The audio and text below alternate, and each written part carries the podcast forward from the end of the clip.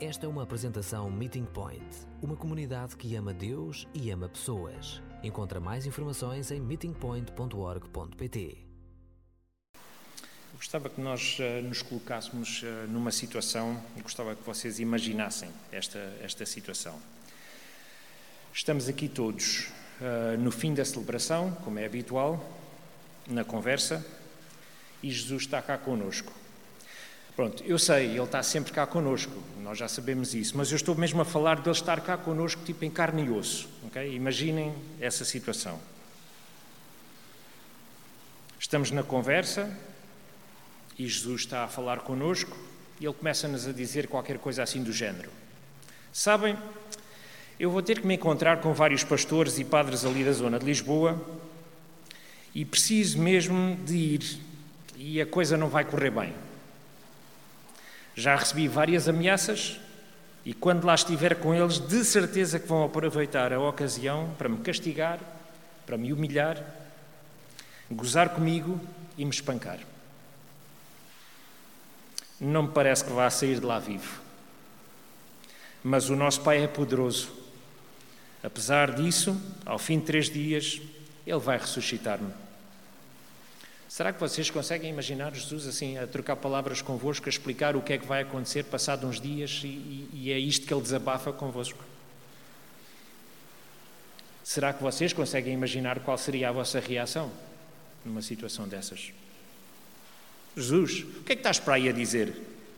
Tu não digas uma coisa dessas. Tu achas mesmo que eles eram capazes de fazer uma coisa assim? Achas que alguma vez nós íamos deixar isso acontecer? Conseguem se imaginar? Não é difícil imaginar, pois não?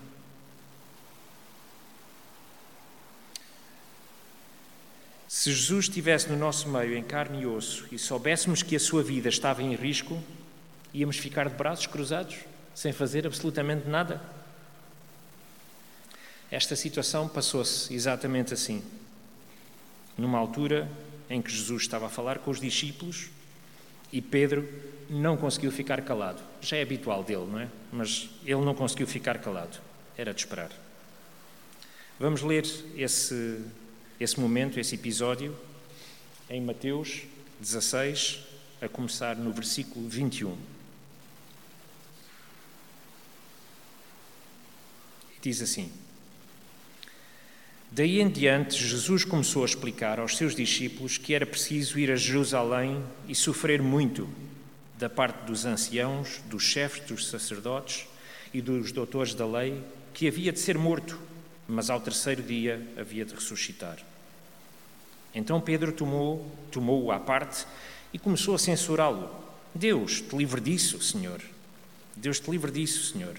Isso nunca te há de acontecer.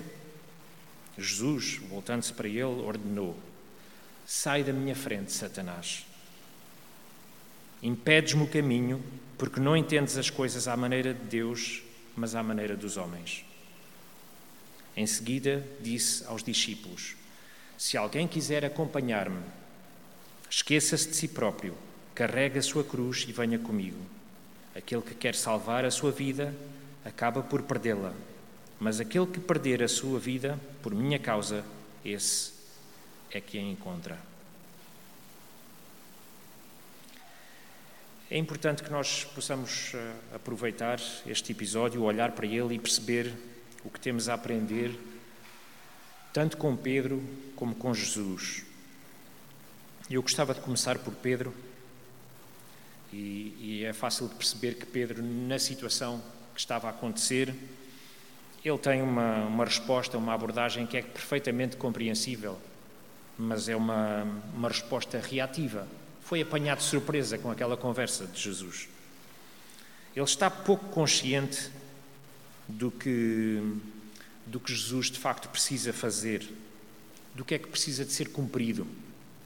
Ele chega ao ponto de implicar Deus, pedindo a Deus que ele livre Jesus dessa situação. Pedro tinha acabado de reconhecer que Jesus era o Messias. É só recuar uns versículos antes, no versículo 16, e está lá. Jesus até reforça que ele chegou a essa conclusão não por si mesmo, mas por revelação do próprio Pai. Ou seja, O trabalho do Espírito Santo estava a acontecer na vida de Pedro.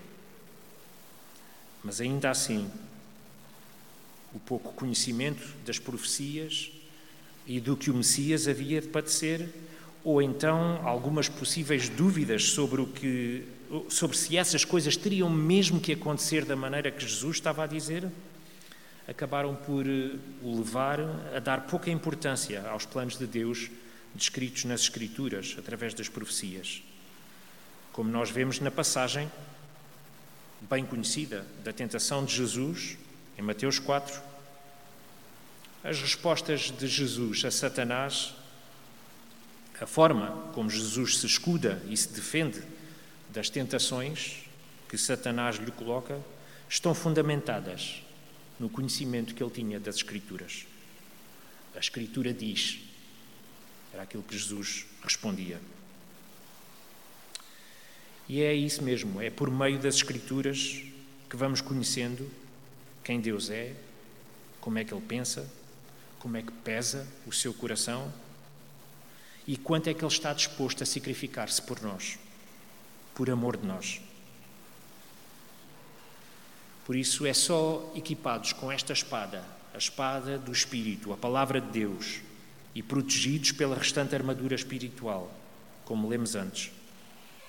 É só nessa situação que nós estamos em condições de conseguir desarmar Satanás e resistir às suas tentações. Se nós entrarmos neste combate sem estar preparados, se somos, poucos, somos pouco conhecedores de quem Deus é, porque não passamos tempo com Ele para o conhecermos, não estudamos as Escrituras, acabamos por ficar vulneráveis aos ataques que o diabo possa tentar. Nesta situação em que Pedro usa sabedoria que é só sua e reage ao choque daquilo que ouviu Jesus dizer, ele é tentado a responder de forma ligeira e espalha só comprido. As suas boas intenções são usadas por Satanás com a intenção de desmotivar Jesus de cumprir aquilo que eram os planos do Pai. Também nós, da mesma maneira, estamos vulneráveis a ser usados pelo diabo se a nossa sabedoria se resume ao senso comum limitado que nós temos. É essencial nós chegarmos a Deus, aprender dele, para que, se formos desafiados alguma vez, nos possamos manter firmes na rocha. Assim, as nossas ações possam ser mais do que meras reações, mas passos firmados em Deus a seguir Jesus, carregando a nossa cruz. Mas também temos a aprender, se olharmos para a história pela perspectiva de Jesus. Jesus tinha acabado de confirmar a ação que o Espírito Santo estava a ter na vida de Pedro e que ele até seria uma peça central na construção da igreja. Podemos ver isso no versículo 18, no versículo 19.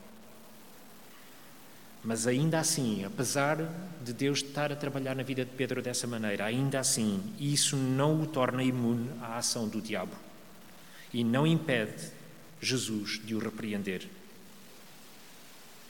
As boas novas que Jesus anuncia não podem ser separadas do que ele havia de padecer. Não há salvação sem cruz. Quando Jesus esclarece que quem o quiser seguir terá de estar preparado para deixar a sua vida para trás, para deixar para trás o controle que tem sobre a sua própria vida e tomar a cruz que é oferecida por Jesus. Esta imagem, quando Jesus esclarece isto, esta imagem causa repugnância às pessoas que o estavam a ouvir. Naqueles tempos, a cruz era a forma mais escandalosa de executar um criminoso. É, naquela altura, a cruz estava reservada para os piores. Era preciso, através da cruz, era preciso dar um bom exemplo do castigo que estava reservado a alguém que ousasse cometer os crimes mais graves. E era para isso que a cruz era usada para dar o exemplo. Ao longo dos Evangelhos, nós cruzamos-nos com alguns relatos em que Jesus se debate com aquilo que lhe havia de acontecer. Mesmo quando Jesus reconhece que essa não é a sua vontade e pede ao Pai para afastar de si esse cálice, ele mantém-se fiel à aliança, à aliança firmada pela partilha desse cálice. O cálice é tão difícil de engolir para Jesus como para o Pai.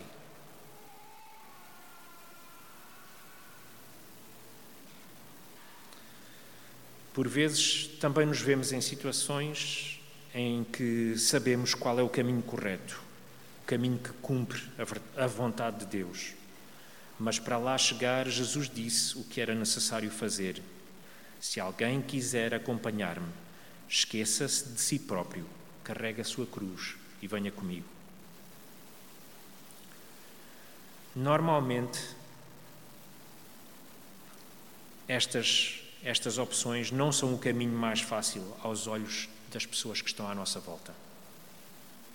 Às vezes, não são o caminho mais fácil mesmo aos nossos próprios olhos. Muitas vezes temos pessoas à nossa volta que, como Pedro, dizem coisas para nos demover do caminho que Deus nos propõe. Ah, não é preciso nada disso. Estás a ser parvo. Ninguém faz as coisas assim. Tu é que ficas a perder. Tu lá sabes. Quem é que não ouviu já isto? Já ouvi várias vezes.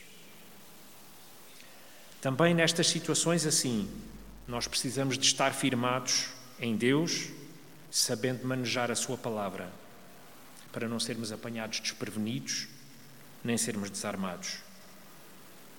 Por isso, chega-te a Deus, conhece o seu coração, conhece a sua palavra, usa para te defenderes daqueles que te tentam e que te oferecem atalhos, daqueles para te defenderes daqueles que só entendem as coisas à maneira dos homens, mas nem sonham o que poderia ser se as coisas fossem feitas à maneira de Deus. Os planos de Deus também incluem os momentos mais terríveis da nossa vida. Deus está connosco nesses momentos, está, está connosco nesses momentos também e não olha para o lado. Ele está lá connosco. Ele não finge que não vê. Nos planos de Deus há coisas que só se concretizarão porque vivemos e ultrapassamos os momentos mais terríveis da nossa vida. Que a palavra de Deus nos ajude, nos conforte e nos estimule a, a conseguirmos resistir ao diabo.